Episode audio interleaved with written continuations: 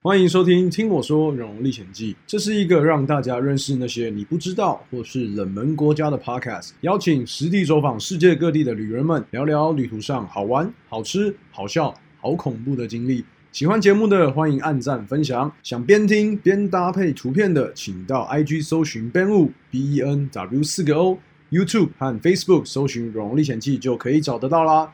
啊，一定要到 Apple Podcast 给我五星好评哦！再让我花个三十秒自我介绍一下，我是 Ben。很多人都说我长得像祝凡刚，从小到大的梦想是成为一名外景节目主持人。人生有很多可能，让你不再局限于一方天地，让你看得更豁达、更宽容。越冷门的地方，我越爱。OK，精彩节目准备开始，Let's get！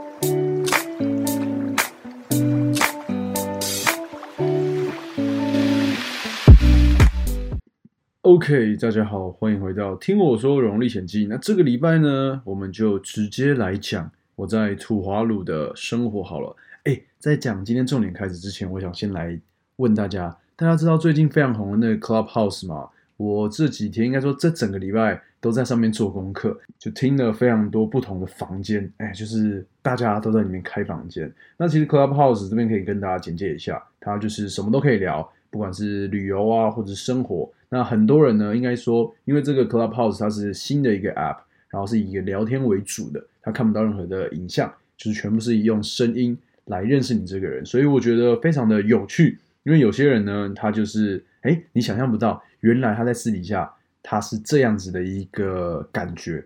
呃，我觉得最特别的应该就是你可以跟明星或者是不一样的 YouTuber，然后直接跟他们对话，不管是五月天的阿信或者是蔡雅刚，你都可以直接在上面问问题。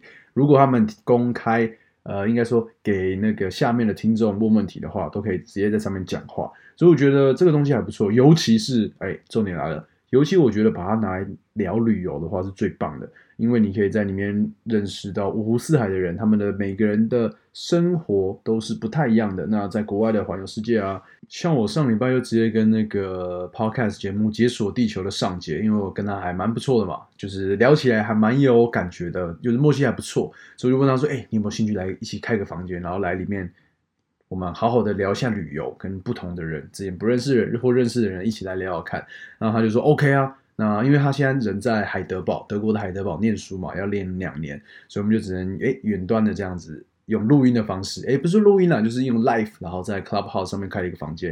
然后那天其实聊了蛮晚的，也有三四个小时，还还蛮蛮有趣的一个体验呢、我觉得以后时不时可以在 Clubhouse 上面跟大家分享旅游。那如果你们有问题的话，也可以直接在那边提问，我觉得这是非常好的一个互动，因为 Podcast 就是比较没有互动的感觉。那你想问问题，可能就是直接在 IG 或 Facebook，或甚至是在留在那个 Apple 的评论区这样子，我觉得差了一点点。那刚好 Clubhouse 可以补足这个部分，所以如果以后我们这个听我说《荣历险记》要在那上面开一个房间的话，哎，欢迎大家来。那到时候我研究好以后再跟大家说。好，那我们就直接进入今天的主题，就是土瓦鲁。那上礼拜我们讲到哪里？上礼拜我们是不是讲到说我在机场，然后差一点上不去飞机，因为飞机超重了，呃六七百公斤吧，就是一个这么奇葩的过程，让我留下非常印象深刻的。那我不知道大家在去年的九月看到一则新闻，是有关我们友邦的土瓦鲁，诶，不知道大家有没有印象？我记得是九月初吧。那这则新闻讲的是什么？因为那时候疫情的关系啊，土瓦鲁呢，它从三月就宣布啊，中断所有的对外交通，不管是船啊或者飞机都不可以的。而且啊，就算是旅外的土瓦鲁人民，就是可能今天有位土瓦鲁人他在斐济工作，他因为疫情的关系想要回到土瓦鲁也不行哦。哦，土瓦鲁国内重症的病患他也没办法返国或是离境，对，就是基本上他就是被困在那个小岛。那从三月一直被困到八九月。其实我最近有去查。是不是现在还是这样子？其实还差不多是这样子哦，一直要等到疫苗出来以后，土瓦鲁可能政府他们才会慢慢的开放。那前情提要的这个新闻的时空背景，就是在去年的九月呢发生的。那这个呢，这个新闻其实跟我们的外交替代役男有关系。哎，我跟你说，我其实，在以前是超级想要成为外交替代役，但是因为我是念英文系的，那又没有特殊的专长，不管是园艺啊，或是营养，或是畜牧这些专长，所以就没办法成为外交替代役男，比较可惜啦。因为我觉得可以领公费，然后去这些国家，你可能一辈子都不会去过，那你必须一待就是要待一个。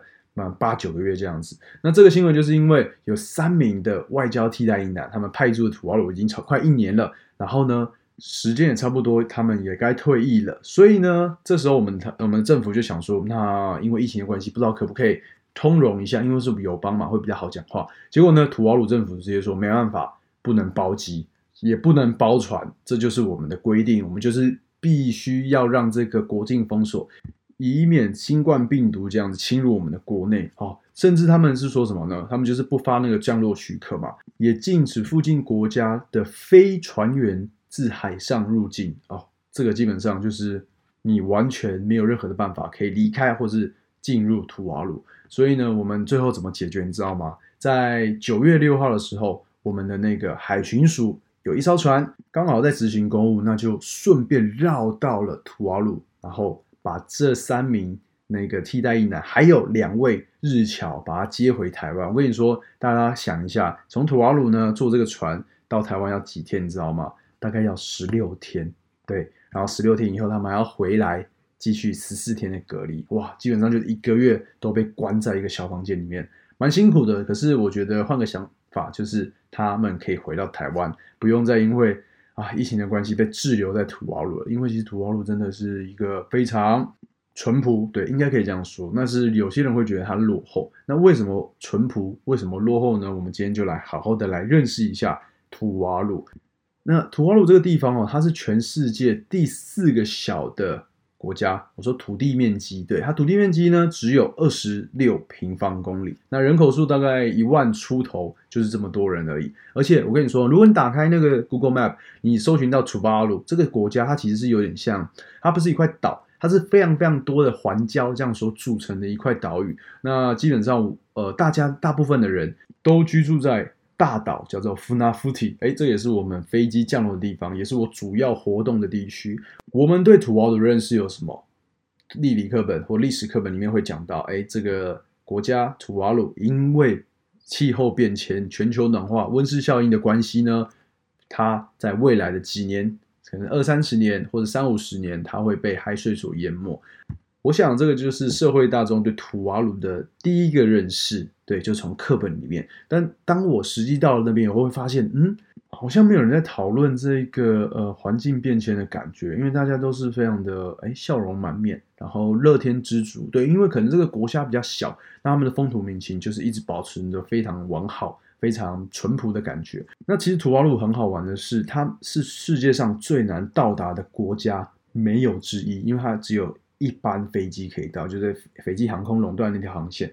呃，一个礼拜的话就是两到三班的飞机。那我那时候去，二零一八年九月时候去，它其实有另外一班飞机是飞哪里，你知道吗？飞基里巴斯，就是我们的前友邦。对，它其实可以从每个礼拜三从基里巴斯，然后到图瓦鲁，然后图瓦鲁再到基里巴斯这样子。那其他时间就是礼拜二跟礼拜四。来回飞机的航班就这样子，搭船呢是可以的。呃，我那时候查到搭船，我不知道多少钱，可是搭船要两三天从飞机过去，因为我们从飞机的那个呃出发机场搭飞机大概要三个多三个小时左右。那其实我那个时候最震撼的是什么？我在飞机上要降落的时候，它因为是一个环礁，然后在弗拉芬尼那个机场又是沿着海边那样建，所以你会看到非常长长的一块，有点像香蕉。啊，然后绵延不绝的那个道路延伸，然后最后到弗纳夫提的市中心，那我们就在那个市中心旁边降落。那如果有看过我影片的话，应该都知道，那个土瓦鲁的机场呢，也是世界上唯一的一个可以在上面打球的球场。机场就是球场，我觉得这是你在其他国家，应该说整个地球上面找不到任何一个地方可以这样子这么 free 的直接走进机场，然后在那边踢足球啊，或玩橄榄球，或是。打排球，那现在呢，就想象一下那个绵延不绝的海滩，然后一直一直这样子到未来的海水。那其实来到了南太平洋才知道，原来海水的蓝不是一种蓝，那个蓝色哦，真的是你会感觉自己会被它吞噬，因为太漂亮了。呃，我在整个南太平洋待了四十五天，一开始都是这样的感觉，然后到了第四十五天呢，就是拜托不要再让我看到海了，因为真的会很烦躁嘛，因为就想说哇一望无际，怎么又是海边的那种感觉。但我现在还是非常怀怀念那些我当初去的岛屿，我去的那些地方，去的城市，还有认识到那些人。好，Anyway，反正呢，我们要降落的时候，你会发现呢，在机场旁边，那机场真的非常非常小，而且那个新的机场其实是日本人捐助给土瓦鲁政府的新盖的。那我们一下飞机，你会发现，哎，左边它有一个凉亭，哎，它有一个大大凉亭，是黄色。屋顶的，然后前面呢才是洁白的那个机场候机大厅啊，还有说我们进呃入关的那个地方，而且旁边那个凉亭哦，其实非常非常多人，人家都挤在那边，我不知道他们在看什么。后来我问了那个秘书，对我们使馆秘书 Eric，他才跟我说，哦，这是他他们每个礼拜礼拜二、礼拜四的一个休闲活动吧，就是来看飞机。看飞机起降，这对他们来说算是一个蛮大的休闲活动，因为可能土瓦路能做的事情不多，然后在那边哎有外人来，外国人来啊，他们会觉得还蛮蛮特别的。那其实我那时候在两个多小时的航程当中呢，遇到了应该说认识啊，认识了一个美国人，他叫 Brian，哎，这个美国人超酷。我跟你说哦，他现在已经去过了一百九十五个国家，真的是超级厉害。因为我那个时候遇到他说，大概去了一百八十五个国家。我会认识他是因为我问他说：“哎，你怎么会想要来土瓦鲁啊？”他说：“哦，就是来看看啊。”然后他已经去了其他南太平洋，像是瓦罗阿图、那个还有万纳度，甚至是那个东加群岛，他都已经去过了。然后现在这一站就是来到了。土瓦鲁，然后这时候他就反问我说：“哎，那你怎么会来？你也是来旅游吗？”我说：“呃，对，然后顺也是来工作的吧。”他说：“啊，来这边工作，你是外交人员吗？”我说：“不是，不是，我是一名 YouTuber。”然后我就开始介绍我的频道，然后我现在说我要去呃我们。中华民国所有的邦交国，所以我们就这样子结下了不解之缘。其实也没有不解之缘。我前阵子还问他说，应该说疫情之前，我还问他说什么时候来台湾？为什么会这样问他？是因为他已经去了那个时候已已经去了快一百九十几个国家，他还没有来过台湾。我觉得哇，那你真的一定要来，对，会给你完全不一样的体验。结果呢，就遇上了疫疫情，所以他现在就是在。呃，沙加缅度就是在加州旁边的一个小城市，也不算小城市，算蛮大城市。当西班牙文老师，这是他的正职，但他副业才是环游世界旅游。对，而且我重点是我前阵子还看到他去哪里，你知道吗？就在上个礼拜，他还在墨西哥，他跑去墨西哥爬山，然后跑去墨西哥拍影片。嗯，我觉得这个就是跟呃国情不一样吧。你看现在台湾人如果要出国玩的话，基本上会一定会被骂到爆掉。但是，一在美国，你看疫情这样子。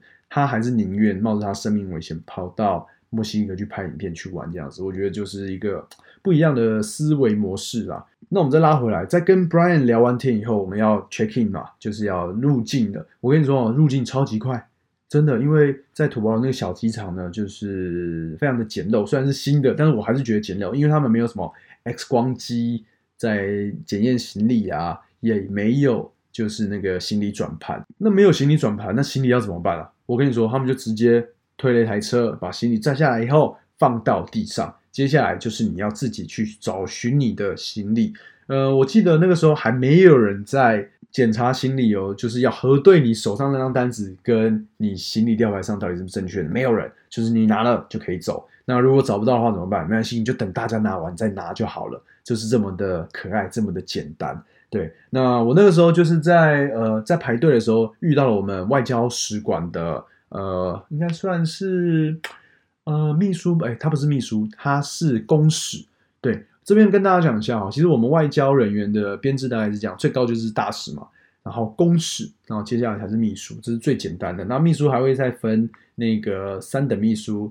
二等秘书、一等秘书，一进去就三等秘书、三秘这样子，所以他们就这样简称。我那时候遇好像遇到的是公使吧？我为什么会知道他公使？因为他拿的外呃那个外交护照特别的不一样。你你知道外交护照他们外面不是像我们现在一般人拿的绿色，他是拿深蓝色的，然后上面有一些外交护照，所以我就对他哎特别的有兴趣，然后我就跟他攀谈，然后他说：“哦，原来你就是那个从台湾来要来拍影片的 YouTuber。”我说：“对对对对对。”然后公子就因为赶着回那个使馆开会，就先跟我说拜拜。那这个时候呢，我就留下了我一个人。其实也不是一个人，我在等另外一位秘书，对，三密那个三密就是刚刚有提到那个 Eric。呃，我其实一直想要找他来上 Podcast，但是呢，他现在不在台湾，他也不在土瓦鲁，他目前人在东京。他现在就在东京的办事处，一样也当秘书吧。对，很久没跟他联络，最近要跟他说一下，哎，新年快乐，因为快过年了嘛。嗯，其实在我去找他之后呢，不到一年，他就被调去了东京。我跟你说，Eric 超妙，他主修不是英文，他主修是日文，所以他原本应该就是想要往东京，就是往日本去当那个秘书的。可是呢，因缘际会之下，他跑到了土瓦鲁，而且一待已经待了六年。所以他在那边已经来来回回非常多次，我记得是六年还九年吧。那其实外交人员他们这种编制哈，就是你一任的那种外派就是六年，然后分三年三年，就是到第三年的时候，你可以决定你要继续留还是要外请，然后外调到另外一个地方。那最多就是一同一个地方待六年啊，一定要回到台湾，然后再待个六年之后才能。在外派，所以就是一个这样轮回，不可能一直让你在外面，这样子太辛苦了。所以就是我们的外交人员配置是这样子。所以呢，呃，Eric 就是这样待了六年，然后回台湾六年，好像第一个三年又跑回了土瓦鲁，可见这个地方他真的留下了非常非常多的感情，想要再次回来这边。所以那个时候他就是骑着摩托车，对，他在机场外面骑着摩托车等我。为什么骑着摩托车不是开车？你一定会觉得很奇怪。讲说，嗯，他应该开车，就是一个迎接外宾的概念。我跟你说哦。土瓦路呢，其实它路就只有一条，呃，应该说在呃弗纳夫提的话还有两条，那最后呢会融会贯通成为一条，就这么简单。因为这个地方实在太小了，人口密度也不高，呃，大部分人呢，你刚刚前面有说嘛，大概一万多人，一万出头的人口，有大概一半以上都住在弗纳夫提，那其他就是住在小岛，就其他散布的九个小岛，哎，八个小岛之中，所以呢，基本上。脚踏车或是 a u t o b i 是最方便的那个交通工具。所以那时候看到哎，Eric 骑着摩托车来接我的时候，我觉得哎，好可爱哦。那我们第一站呢，就是先去 check in。我跟你说，我们就住在机场旁边的一间饭店。其实我已经忘记那间饭店叫什么名字了。我现在来看一下 Google Map。哇塞，我刚刚在查 Google Map，我发现土瓦鲁它竟然没有那个街道预览的功能呢。就是我们可以拖着我们的视角这样子游遍整个城市。多路完全没有，它只有几个定点。那我现在其实想不太到我住的地方，没关系。嗯，在那边的话，我记得一个晚上大概是四十块欧元，不是四十块澳币，大概是九百块左右。然后是一间套房，所以我觉得还不错，蛮 OK 的。然后有冷气，有电风扇，还蛮不错的，对不对？而且啊，有 WiFi，但是 WiFi 非常的弱，所以基本上是把它排除在外了。那呃，我在这边遇到了那个老板娘，她其实非常的好，她就问我说从哪里？我说台湾，说哦台湾，然后她就告诉我他们知道台湾，然后台湾在这边做了非常多建设之类，这是他们真的这样讲。然后我因为我在登记我的那一个住宿的一些资料的时候，发现哎。那个登记簿上那本笔记本上面的那个指证就是台湾的造型，而且是琉璃的，我觉得他超酷。我就问他说：“哎，怎么会有这个？这个是我们台湾的地图。”然后他做到做的做的一个指证，这样说：“哦，就是因为之前他们有办活动啊，然后只要去参加就送这个。你看我们在第一站，在我的住宿的地方就发现了这个东西，所以还蛮蛮有意思的。然后在我放完行李之后呢，Eric 他就把我载去了那个餐厅。我跟你说，我其实，在土瓦鲁啊，非常非常多。应该说，大部分的餐厅都是中式餐厅，就是有大陆人来这边开餐厅，然后台湾人也有。那当地人开的餐厅的话比较少，对，因为其实当地在土瓦鲁的话，最有名的应该就是吃海鲜吧。那这基本上在冲餐馆，你才可以吃得到比较我们熟悉的海鲜，对，因为土瓦鲁人非常非常喜欢吃生鱼，是直接拿起来啃的那种，不是生鱼片哦，哦，他们真的非常的酷。因为在诺鲁我有遇到，然后在基里巴斯也有遇到。基本上这些国家在南太平洋这些岛国，他们有取之不尽的那个渔获，所以他们可以非常狂野的吃。那我们呢，就是会上餐餐馆。那我记得我那时候第一次到的那个餐馆的时候，我点的是一碗炒饭。那那个炒饭那一盘炒饭呢，大概就是十一十二块的澳币，乘以二十四，就大概两百四两百五。蛮贵的，对不对？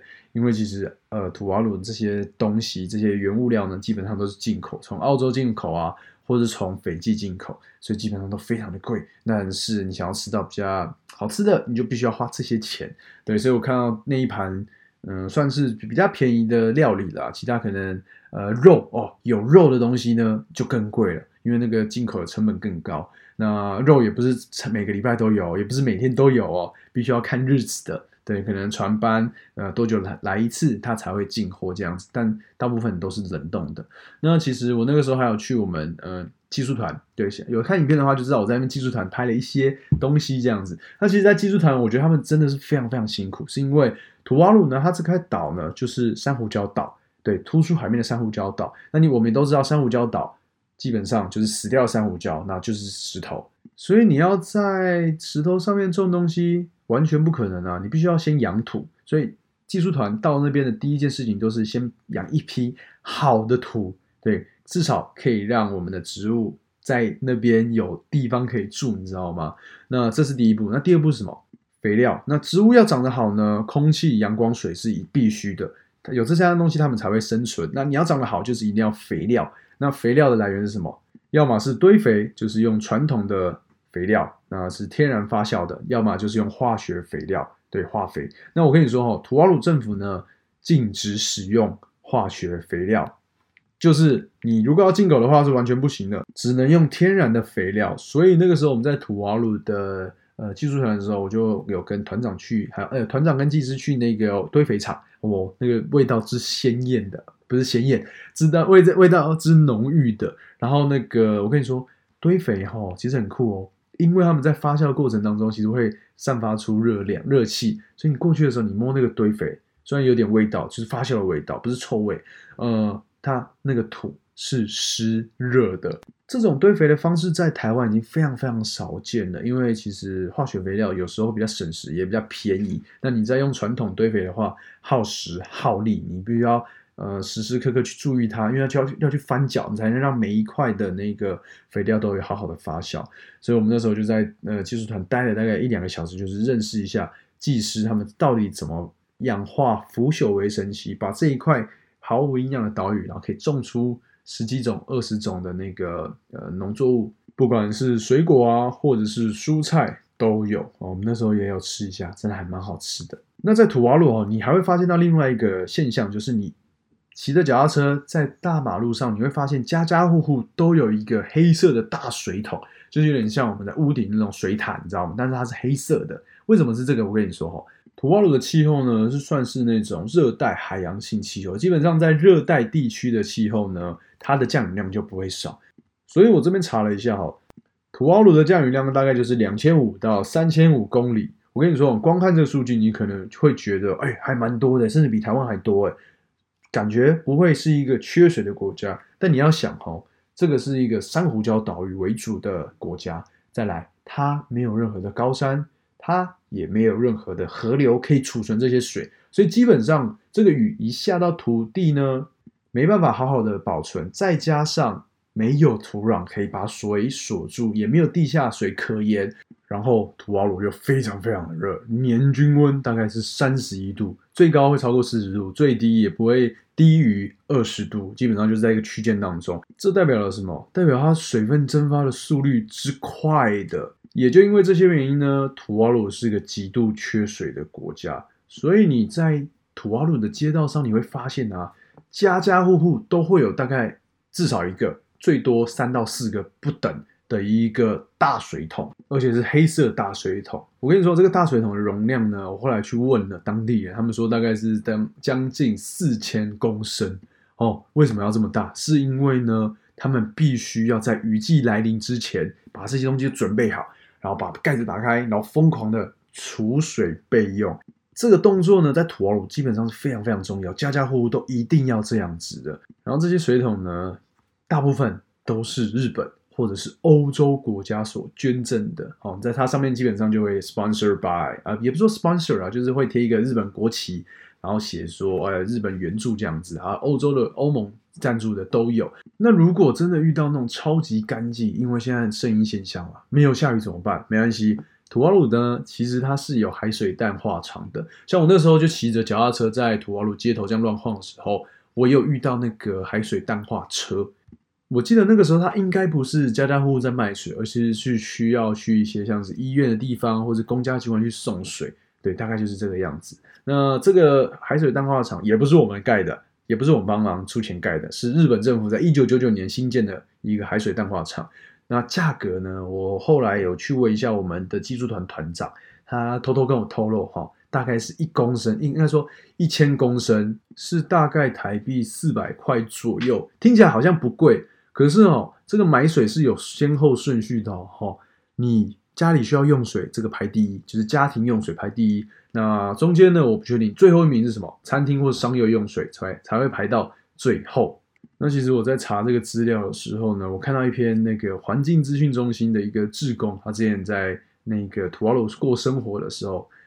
所写下了一些这个资讯，我觉得这边还蛮有趣的，因为这部分是我没有遇到的。因为我去的时候就是三天两夜，非常的短，只在那边待了两个晚上。礼拜二去，礼拜四就回来，因为后面的行程的机票都买好，所以在土瓦鲁的生活，呃，没有这么长久。那这边的话，这篇我觉得可以分享给大家。他因为他这边上面写，他写的是什么？在土瓦鲁用水吼，省水是一个习惯。他说这边写。使用过的锅碗瓢盆会用两盆水冲洗，只用两盆水冲洗哦。一盆冲掉残渣后，用洗洁精清洗，然后第二盆清水把这些清洁剂洗掉。那还有第二个例子，就是一勺水加入几滴清洁剂，就变成了一个洗手盆哦，放在盆子里面这样子。吃完饭。每个人轮流把手放进那洗手盆搓一搓，好，这样就 OK 了。那这边他写到，通常十个人洗过后，这水基本上就很黑很脏，但是第十一个还是不假思索的把手放下去清洗嘛，清洁溜溜。所以你就知道水资源对于土瓦鲁的人民来说是多么的重要了。好，这也是我在那边还有在网络上看到了一些资料提供给大家。那因为我那个时候在土瓦鲁的时间基本上只有大概四十八个小时，所以非常的赶。那在我吃完饭跟 Eric 结束以后，我们就跑到了哪里？我们的驻图瓦鲁大使馆。我跟你说哈，图瓦鲁算是一个小馆啊，所以就是只有三个人：大使，再来就是公使。我在机场遇到那一位，跟载着我去到处跑的 Eric，基本上就是这三位，然后掌管整个对图瓦鲁政府的一个窗口。对，大概就是这样子。所以我们那时候大概是下午两点一两点吧。来到了，骑着摩托车来到了我们大使馆。哎，大使馆就小小的一间，然后一楼停了一台 old bike，一台脚踏车，还有一台房车。这样，那台脚踏车后来被我借去，在整个环岛，你知道吗？因为 Eric 就说，嗯，因为这边的话用走的还是有一段距离，我觉得你可以骑脚踏车。殊不知骑脚踏车超级热，因为土瓦鲁的太阳非常毒辣。好，这不是重点，重点就是我们来到了那个。土瓦鲁的大使馆的时候，其实我还蛮感动的。为什么感动呢？是因为在大使馆外面那边写了一块牌子，写中华民国，然后挂号台湾大使馆。哦，其实这个牌子很有意思。它有时候呢，在其他的邦交国，他会写说。中华民国挂号台湾驻哪个地方？比如说驻圣露西亚或驻驻圣文森大使馆，但在土瓦鲁话就没有写。我那时候其实有问那个大使说：“哎，他为什么没有写？”他说：“哦，因为这个是比较早期的那个呃牌子，所以他当时没有规划把这个国民放进去。”然后我就说：“哦，原来是这样子。”那我到土瓦鲁的大使馆要干嘛呢？当然要拜见一下大使啊，因为当初在拍摄这个。邦交国计划前置作业的时候，其实我就有一个想法，要访问到每一个邦交国的大使。哎，这个计划到后来是有成功了，也不算成功，就是差了一点。我没有访问到诺鲁的大使，因为我去诺鲁的时候刚好大使有事情回台湾处理，所以就是十七个，那十五加二，然后最后变成十四加二，比较可惜啦。那没关系，反正呢，第一位我遇到的这位大使呢，叫苏崇仁。哦，他真的是我遇过最 chill 的大使，为什么呢？因为那个时候，Eric 把我带进那个他的办公室的时候，他没有穿鞋，他也没有穿裤子，因为他穿的是 salon，就是那种呃，你如果去东南亚巴厘岛的时候，也会看到男生穿那个，因为会比较不会那么热。所以那个苏大使呢，就是光着脚丫，然后穿着沙龙跟一件花衬衫，蓝色的花衬衫，我记得非常的清楚，因为那个印象实在是太鲜明了。然后戴了一个红色穷橘色边框的眼镜，我就觉得啊，这个大使应该聊天起来还不错。结果哦，他真的是非常的健谈。那我们就在办公室里面哎录影了一下，对，大家可以去看影片。那拍完影片呢，我又跑到街上，他带我去晃晃走走，带我认识一下土瓦鲁这样子。所以我觉得他这个大使给我的感觉就是呃没有价值的，我觉得非常的棒，让我对土瓦鲁的印象非常非常的好。那这就是我在土瓦鲁第一个算是白天吧。那剩下的时间我就是骑着我的。租来的、借来的那个脚踏车环岛，然后跑到了一个地方，那边居然是 King's Tide。King's Tide 它是什么？King's Tide 国王大潮。其实每年在二月份，就是国历的二月份呢，这个时间点土瓦鲁会遇到大潮。那这种大潮呢是季节性的大潮，所以它会把土瓦鲁的道路所淹没。我前面不是有讲吗？土瓦鲁它是有点像一个香蕉之岛，长长的。那从最左边到最右边，这个距离不超过五公尺。那因为海平面的上升，如果你从陆基这样子往下面打，基本上不会超过一公尺，就会碰到海海底了，呃，就是那个海水了。所以就是因为这样子，每年的二三月的时候，遇到国王大潮来潮的时候。这个道路都会被淹没，所以这也算是一个观赏的景点吧。我那个时候去的时候没有遇到这种事情，因为我是九月份去的嘛。但是哈，如果遇到二月份来的话，你会发现会有旅行团专门去看这个景象，因为非常的壮观。那小朋友呢，他们也去那边玩水，呃，但是真的我看那照片还蛮危险的。这就是那个 King's Tide 哦。这边我有个数据都忘记跟大家讲了，就是前面说有旅行团嘛，每年。到土瓦鲁参观，应该说到土瓦鲁观光的游客哦，不超过两千人，超级少，这全世界数一数二少的，排名前十名的。因为这个国家机票实在太贵，你看来回机票两天，应该说三天两夜的要五三万多块，而且这还是在淡季的时候，也不算淡季啊，就是旺季的时候还会再更贵，你就知道来这个国家有多么的不容易了。好了，那今天时间也差不多，刚刚好半个小时。我原本想说要一一口气把土瓦鲁录录完，但我觉得有点可惜，所以下一集我们再来好好的聊聊土瓦鲁，我在那边如何脱困？什么脱困呢？如何从土瓦鲁的邮局逃出来？对，这个故事也是让我非常的印象深刻，因为土瓦鲁的邮局实在是太好买了。好，那我们就下个礼拜见。那在这边呢，也要跟所有的农民们，然后收听我 podcast 或者收看影片的人说声新年快乐。因为这个礼拜就要过年了，希望在二零二一年呢，大家都可以顺顺利利，然后平平安安，牛牛牛年行大运，然后扭转乾坤。那听我说《荣历险记》，就先在这边跟大家说拜拜啦，我们下个礼拜见，拜拜。